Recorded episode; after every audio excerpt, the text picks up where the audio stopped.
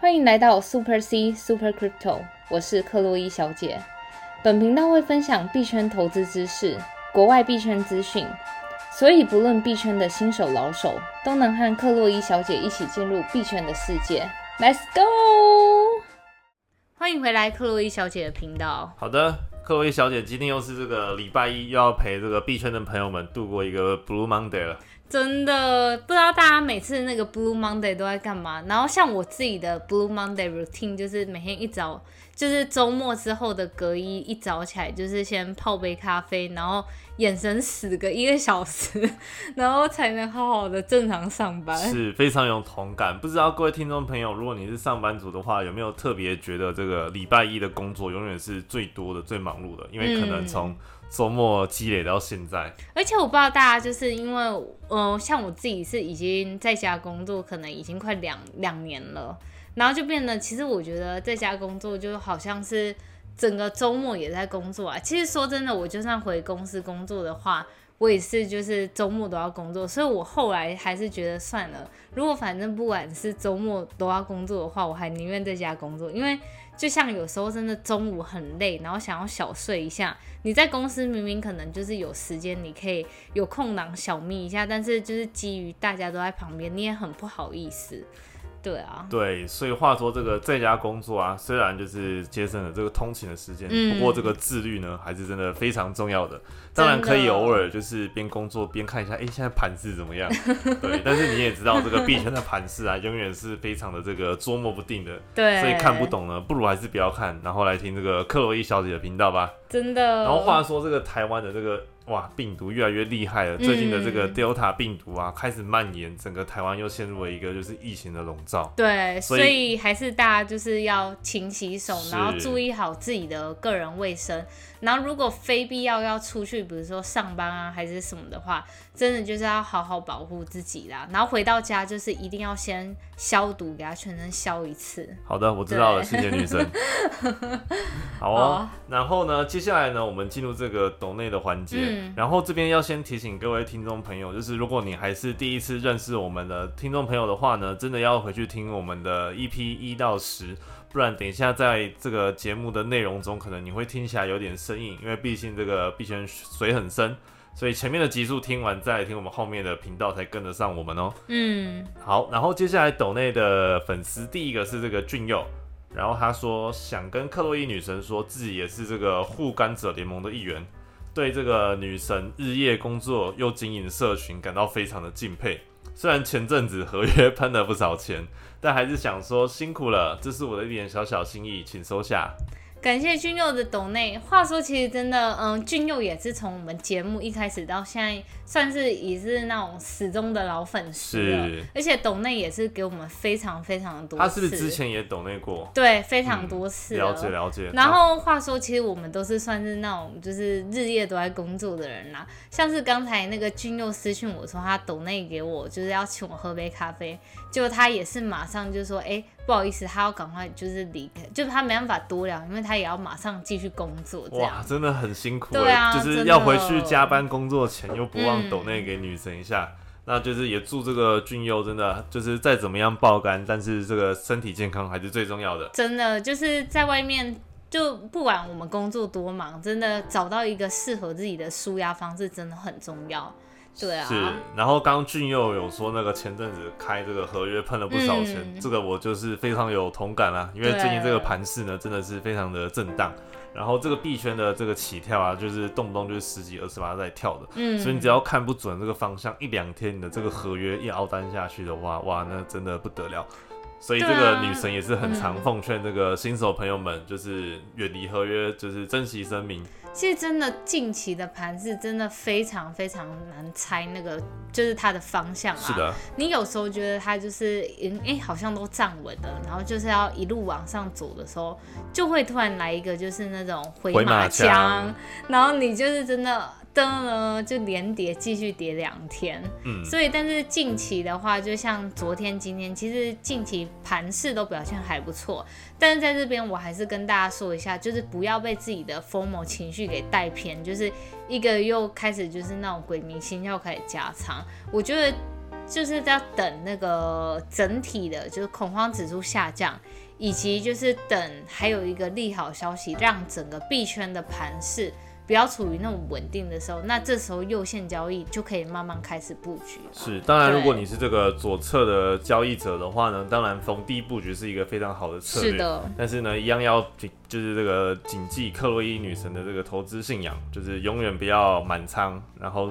在低点的时候加仓，然后永远就是要保留这个银弹，才会迎接下一个低点这样子。对。好，然后接下来有一些这个粉丝的留言，然后首先第一个粉丝是 Ben。然后他说想请问这个克洛伊小姐在这个 Our Song 的这个 NFT 平台什么时候会上自己的 NFT 呢？她很期待。其实近期我们已经有在跟设计师筹划，就是我们的 NFT。嗯。然后目前 NFT 的话，我们想要发行的模式是。我们每一张 NFT 故事都是有代表某一个时刻在币圈里面出现的一个大事，所以我们是想要让整个 NFT 的作品让它本身实质有它在币圈上的意义，所以我们在这部分上就是沟通了蛮多次，就是我们想要找到一个就是艺术作品它背后自己存在价值的意义啦。是，话说这个设计师啊，这次合作的设计师真的是非常非常的厉害哦，他的这个设计功力还有他的这个。作品呢，绝对会让各位听众朋友惊艳的。对，而且我非常喜欢他的一点是，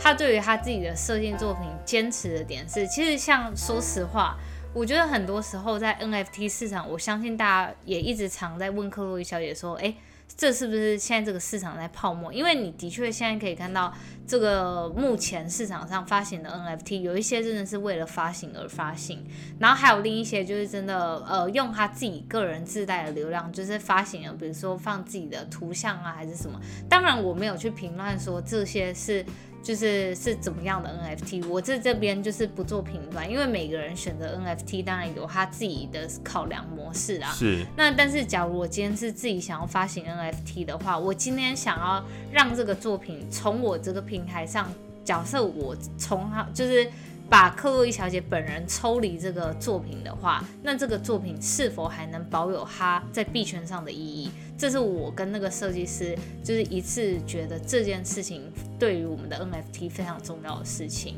对，所以就是在请大家朋友就是期待一下，可能就是在近一两个礼拜的话会就是上市。好的，那就期待这位设计师大神跟我们这个女神的这个 NFT 的杰作。那我这边先未未看先猜一下，应该是会有这个五一九之乱，对不对？因为这一天真的是让。所有的币圈朋友们都是一个难忘的一个回忆，虽然是不好的回忆，但是某种程度上呢，它也是记录了这个历史的一个一刻，这样子。对啊，对。那就期待就是这位大神呢，我们先不公布他的这个名字，然后我们就看到时候作品出来的时候，我们再去说，就是再看这个 NFT 哦。对。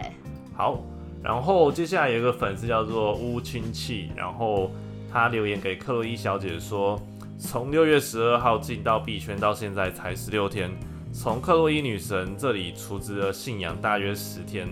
听完了近一半的 podcast，上下班的路上就这样持续的听，从了解跟身上学会了慢慢的淡定，睡前挂个限价单去任由国外朋友们蹂躏，买不买得到看缘分，永远保留银弹的分仓布局，逢低买进变成了粉丝的一种态度。哇，这个粉丝真的是有谨记我们这个投资女神的这个信仰，嗯，然后他说呢，也纪念性的买了一点点节目有提到的这个币种，最大的收获就是急功近利，成为了现在的稳当交易，就算上冲下洗都会有种。不然你再再跌到两两万八，我就再买爆一波的这种心态，嗯，排除了这种 formal 的心态，就可以有种 holder 的这个信仰。哇，他也用了非常多这个术语，看起来真的是从从无到有慢慢累积的这个经验啊。然后他说，还是感谢克洛伊小姐跟主持人了解哥推推，喜欢每天都有相关币圈新闻，可以补充对世界的匮乏。做节目不简单，还要做到不攻击不批评。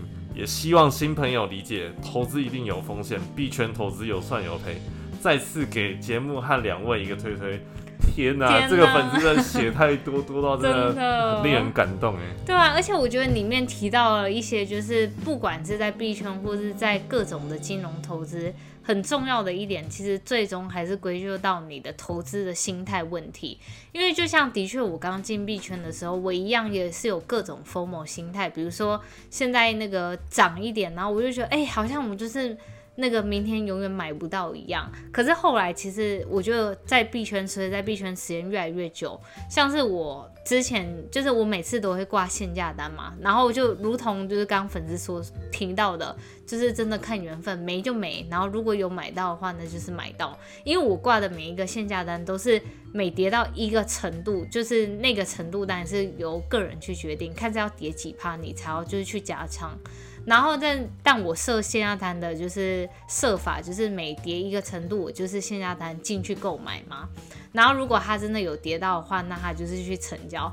像是我刚开始金币圈的时候，就是会觉得，哎，它好像都没跌到那个价格，那我就把那个原本设的限价单取消，然后挂那个市价单直接购买。后来就是真的，当时都是疯魔心态作祟。所以随随着你在币圈的时间越来越久的话，你真的就知道。就是那种你挂限大单，然后有成就有成，没有成就没有成，而且你会发现，其实币圈在这种涨幅波动很大的情况下，你真的挂线下摊，真的就是只有耐心而已。你就是耐心放在那里，然后你有一天线下单都会被成交的。是，话说这位听众朋友真的也是学习很快哎，你看从。六月十二进币圈，然后到现在十六天，虽然没有经历过五一九那那波大跌的下跌啊，可其实六六月十二号一直到现在，其实都是处在一个震荡，有点就是像是嗯，也是算是一个新手学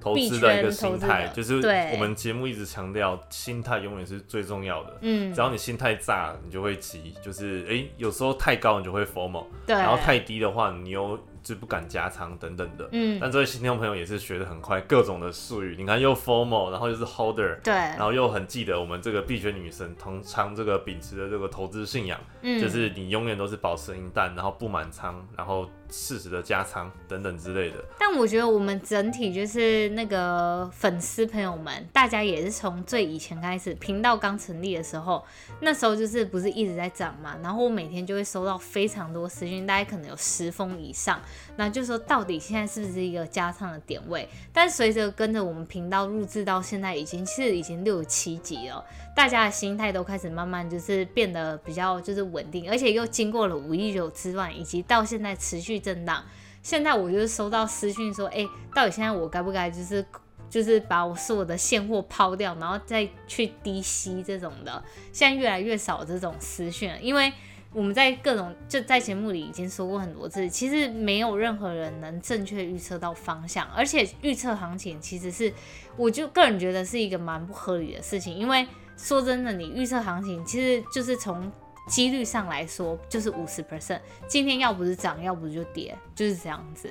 对啊，所以其实预测行情对我来说没有什么意义，最重要的还是建立自己的投资心态，然后投资心法稳住这样。嗯嗯，好的，再次感谢亲戚，就是哇，花了长篇，就是大片，就是写了这么多留言，但是女生都是有意义的看你们的留言哦。是的。那如果有任何留言想要留言给这个克洛伊小姐的话呢，可以到我们的 podcast 底下留五星好评，并留上你想回复的讯息。嗯。或者是呢，可以追踪克洛伊小姐的粉丝专业，那在这边私讯或留言给她都可以。那如果想要抖内给克洛伊小姐的话呢，可以到我们粉丝专业的置顶贴文。里面有可以克洛伊小姐的这个抖内链接，或者是她的热钱包地址，你可以选择透过这个抖内连接抖内，或者是你想要直接转这个虚拟货币给克洛伊小姐，都非常欢迎。那有任何问题呢，就是也不断的可以到我们的社团，我们的社团的名称叫 Super C 克洛伊小姐的虚拟货币学习坊，里面有非常多的大神会在帮助，就是各位大家留言哦。嗯，好的。好，然后我们来看一下今天的盘势。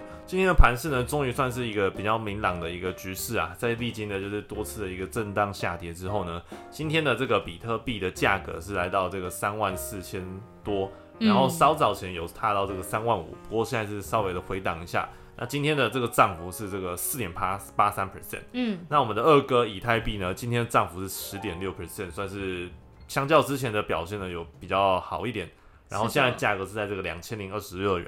然后币安币的价格是在这个二八八，然后涨幅是四点六七，嗯，所以看起来今天的局面算是有点这几天有点突破重围，那不知道这个币圈的这个盘势呢能不能够继续维持下下去？但是有一个算是偏好的消息吧，就是原本这个比特币的这个空单啊，在这个。其他的交易所里面，甚至原本从两三天累积到两万多单，然后这两天都慢慢的退场了。是的。但是呢，也不确定就是币圈近期会不会有一个更好的利多能够推升这个币价。所以虽然今天的币价是涨的，但是这个交易量呢，可能大家还是要再观察一下。对。那我觉得最近的盘势呢，真的是很不好操作。所以呢，秉持这个女神的信仰，就是永远不满仓，然后适时的加仓。那现在这个情况呢，就是 hold 住就对了。我自己个人的理解是这样啊。我目前个人我是观望，因为就如同前面所说的，因为你去复盘几，就是这一两个礼拜，每一次就差不多涨了两三天之后，然后就会搞一波大回调。然后我也不知道是到底背后有什么内线消息，先撇除这个来说。但是从就我们自己投资人的角度来说的话，我个人就是对于现阶段这个样子，我会处处于的一个情势，是我不会做任何的动作。这样，对啊。好，然后接下来呢，我们来看一下最近的一些消息。嗯。然后首先第一个部分呢，就是其实因为。在我们昨天啊，有讲到一个东西叫做以太币的这个以太坊的这个难度炸弹。对。那这个难度炸弹就是要控制这个区块的出块速度。对。那今天的这个消息也不是消息啊，就是我们想跟大家介绍的，也是跟那个难度炸弹有关。对。其实就是说到这种呃难度炸弹这种概念，其实都会用在于像是工作量证明这种。嗯，币种上面，比如说像是比特币或是以太币，因为这两个币又尤其是呃大哥跟二哥的角色嘛。对，工作量证明就是这个啦，P O W，Proof of Work。它就是背后就是用那个你的矿机去做运算，然后去的计算能力、跟时间、跟电力。对，然后去解那个，比如说我们说的那个密码区块链上的这个密码密码学。对，然后就有点像是白话一点，就是像你在解一道数学题目这样子。然后，但是他就是用矿机去解数学题目。但这个问题就是在于说，因为我们会随着科技的演进，然后你的矿机会越来越强，所以你解谜的速度相比以前会越来越快。可是我们也有说过，就比特币的机制是每四年减半，奖励减半，然后到二零四零年全部被开采完。那假设你今天就是因为你的机器越来越强，然后你就是越能能越快去解完一道题，那这样就说，本来二零四零年我才想要发完的奖励，你今天可能。在那个十那个十年之内，你就把它全部解掉，那就完全不符合比特币设计的机制，然后以及它的供应量递减的速率。那这时候控制它的机制，控制它以及控制以太坊的机制，就有一个就是叫难度炸弹这种东西名词出现啦。那现在这个为什么比特币的难度炸弹这一词又在重新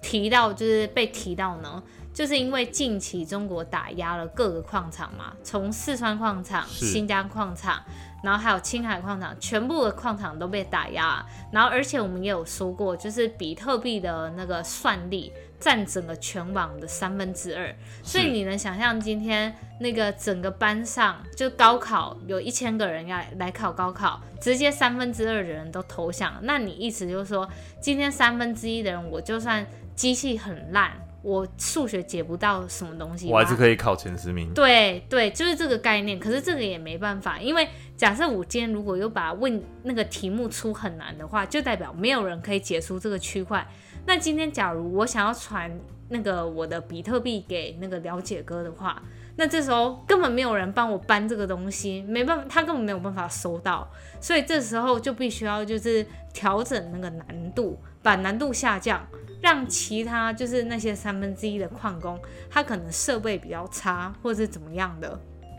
让现在至少这个网络上有可以可以有人去帮忙，就是解这个区块，让我想要把我的比特币打给了解哥这样。但话说这个比特币啊，虽然也有这个难度炸弹的这个设定啊，但是我比较好奇的是。因为像比特币，其实某种程度上已经是这个去中心化。对。然后现在中本聪，因为大家也找不到它嘛。是。那这个难度炸弹的这个难度的调整，会是由谁来执行或操作呢？其实，在这种去中心化的世界上，不管是比特币、以太坊，或者是其他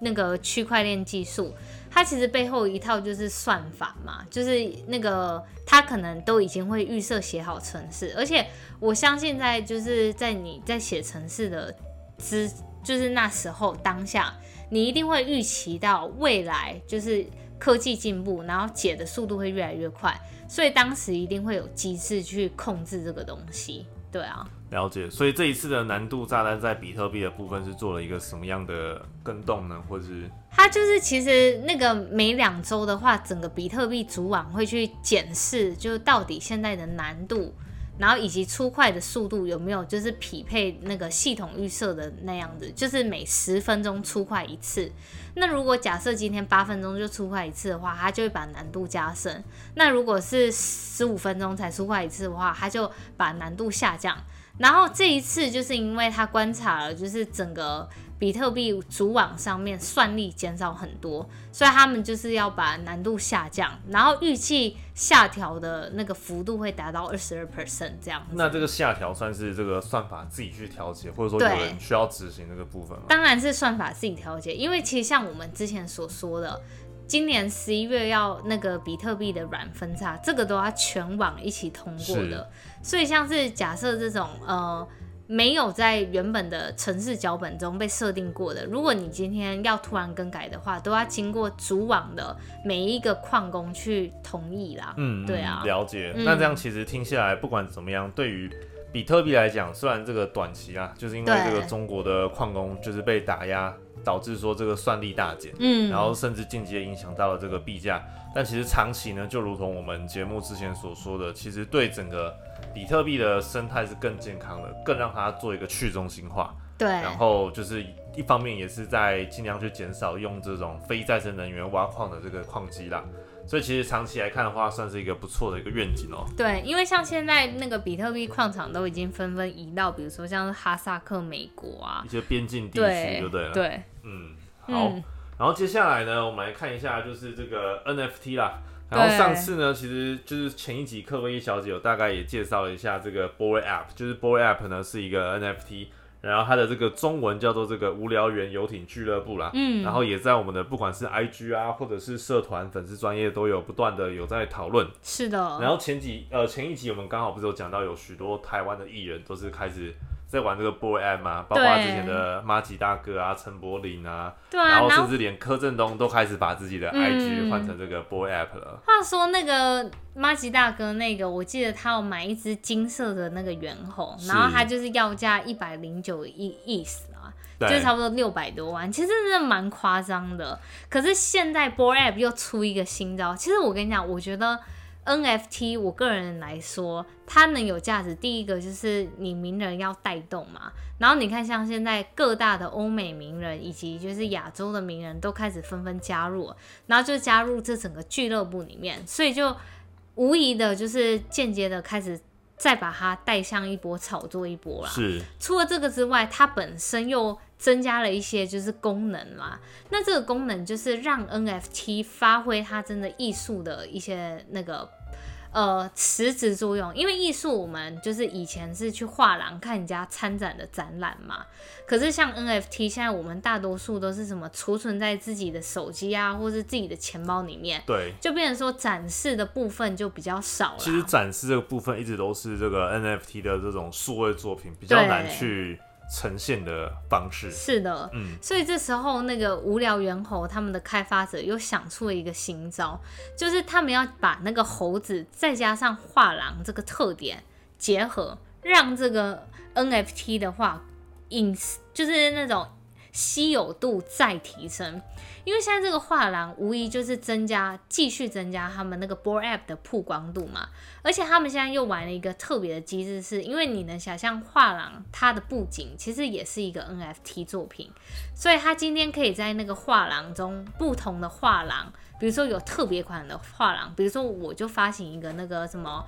法国那个。他们那个什么罗浮宫，对罗浮宫版的那个画廊啊之类的啊什么的，所以他又是把那个一个稀有度更上一层楼啦。所以我如果原本拿到已经非常稀有的原，就是猴子。然后，如果我又拿到一个非常稀有的画廊，那就是金上加金，大金。哇，所以这个画廊其实有点像是帮这个猴子的这个大头贴做一个表框的概念。对。那它这个背景啊，就是这个背景，它这个背景呢，其实透过这个无聊猿的这个。团队设计呢，其实很多都非常的好看。对啊，对，所以今天呢，就是原本这个猿猴就已经很贵了，现在又出了一个画廊，然后这个名称叫做 Gallery 啊，就是帮这个猴子的这个画。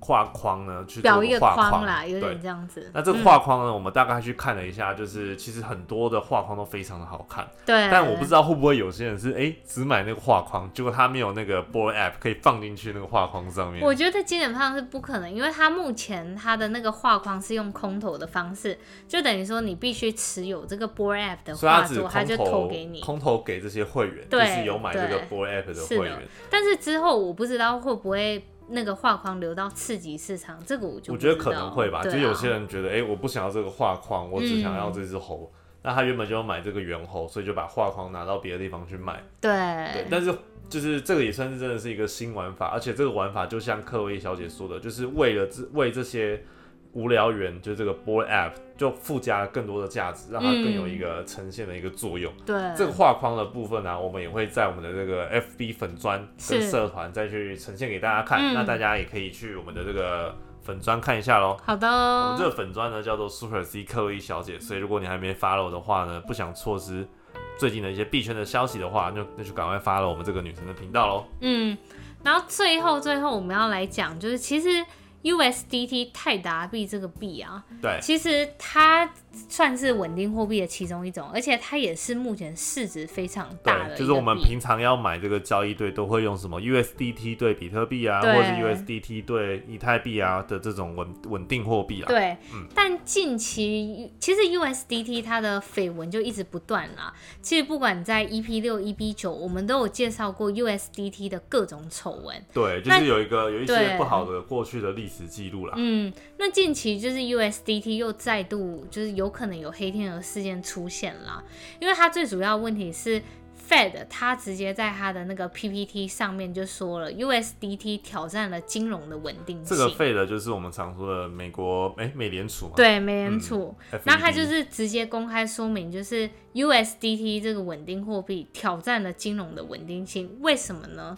其实 USDT 它之前就是有各种丑闻，就是说它的资产不是真的由那些什么现金去担保的，而且它就算是现金担保，它每次在做审计报告。的时候，都是在要做审计报告的前两天才把这些钱勉强不知道从哪里凑合来的那种，有点像是那种凑钱要去。标一个会的那种感觉，大家过去也有这种不良的记录，也是就是因为这种担保的金额不够，因为毕竟稳定货币，我们的认知就是要一比一去锚定这个美元嘛。那你今天印了那么多钞票，但是你相对没有那么多的美元去做这些担保的话，就就有点那种变相的洗钱，变成变相的央行的概念。对，所以正常一般的稳定货币啊，像是可能 PX 啊或 BUSD、USDC 这种。他们在发行的时候，对，都一定要有就是正正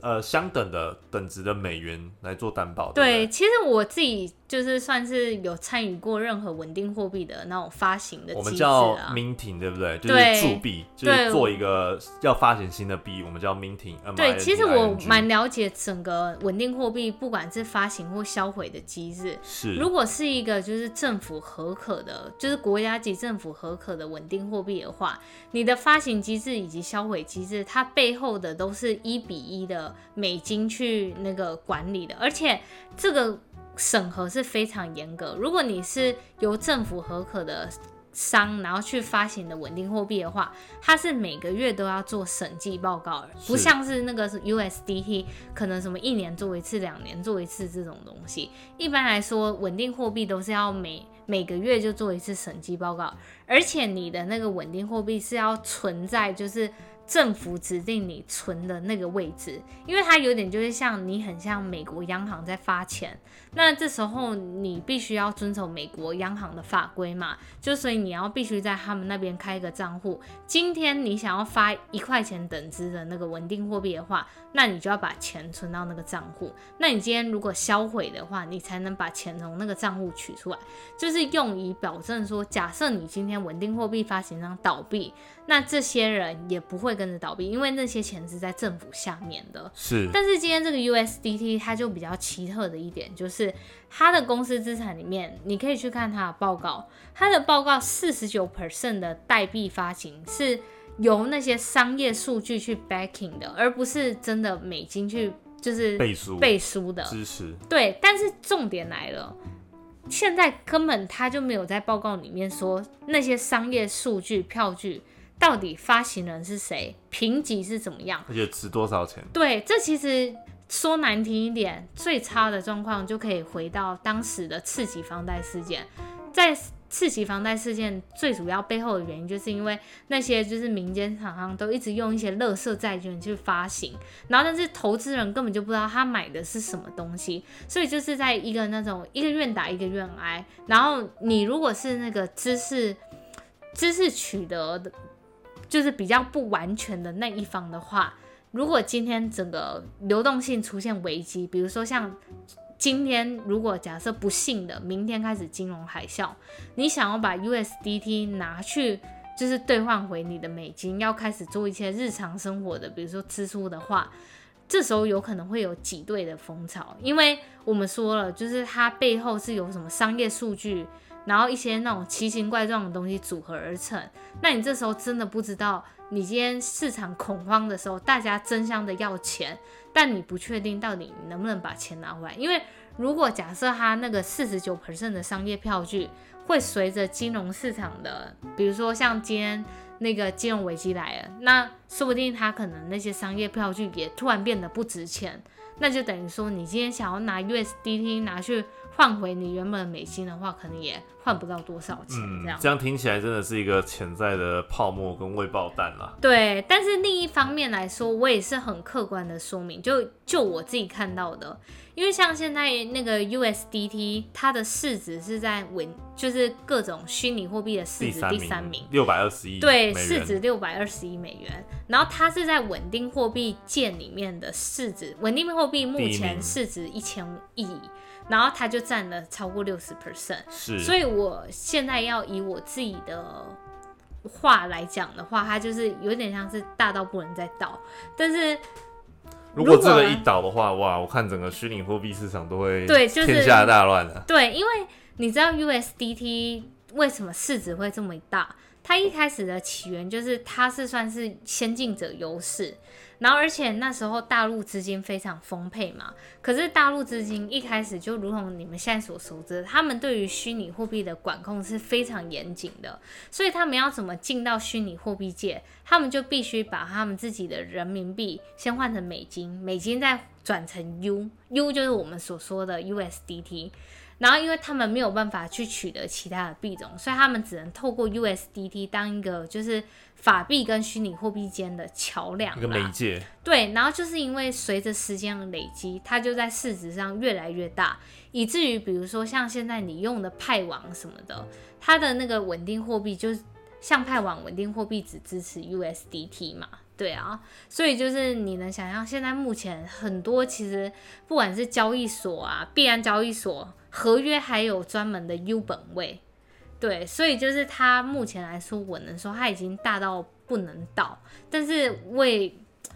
不得不说，它的确也是有可能有信贷危机的可能性。是，所以像我一般来说，就是我自己做的事情就是分散风险嘛。我一般来说，我自己的稳定货币对里面，USDT 直白的一点，我就是仓位少到不能再少。但是，就像我刚刚说的，真的有一些情况，你真的不得不用 USDT，像是比如说你要去做网格交易的时候，进到派网，它就只这边我我更正一下好了，就是派网其实有支援 BUSD 等等的稳定货币交易对，只是。它的这个 USDT 啊，它走的是这个哦创的通道，对，所以其实手续费手续费比较低。对，假设你要走 BUSD 打金进去的话，当然它它能接受，因为它有 BUSD 等等的币的交易对嘛。对。但是因为 USDT 算是它走的是我们的刚刚说的那个创的这个链，对，然后刚好这个手续费会是最低的啦。哦。对，但我觉得就像刚刚币圈女神讲，就是。呃，如果真的非不得已的话，当然还是会换 USDT，因为我就是为了想省这个手续费去做网格。但如果你真的觉得，哎，我打 BUSD 进派网做网格不差那点手续费，那当然是没有问题的。但其实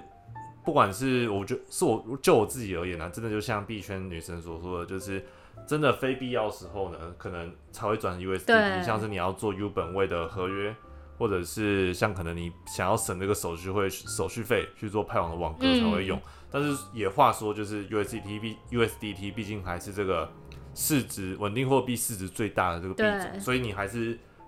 不避免的会一定会用到它。但其实真的哪一天这个风险爆炸了，真的没有人能够预期得到的。嗯，所以分散风险就是一个需要注意的部分。是的。所以像我自己也是受币圈女神的这个不断的熏陶啦，就是像我在币安做买卖，假设我用 USDT 买币的话，我卖掉我尽量都是选 BUSD 的交易对，就是去做一些风险分散动动作。其实话说，你知道我们在币圈工作人，尤其就是我们日常业务，我们。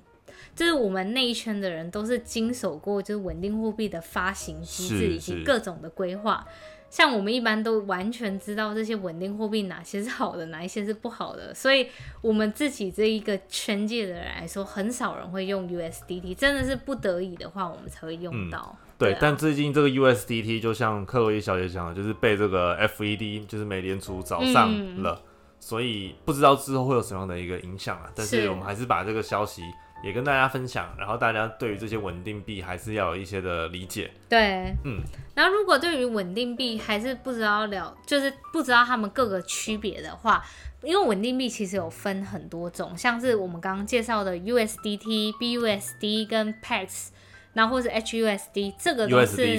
对，这个都是那个法币。型的稳定货币，它的背后都是有法币担保的。但其实稳定货币还还有很多种，包含算法型的稳定货币，或是一些资产超额抵押的稳定货币。这些详细的都可以到那个 EP 六再去听他们的仔细介绍。是的，这些都是这个进币圈的这个基本功啦。好的，好。那如果以上有什么问题想要请教克洛伊小姐的话呢，也可以就是到我们的粉丝专业，我们名称是 Super C 克洛伊小姐。那如果觉得我们内容还不错，想要抖内给我们的话呢，可以到我们粉丝专业的置顶贴文里面有这个抖内的连接。那如果有什么话想对克洛伊小姐说的话呢，可以到我们的 podcast 留下五星好评。那你们每一则的留言，克洛伊小姐都会认真的看哦。是的。那我们今天的节目就录制到这边喽，我们下期再见。See you。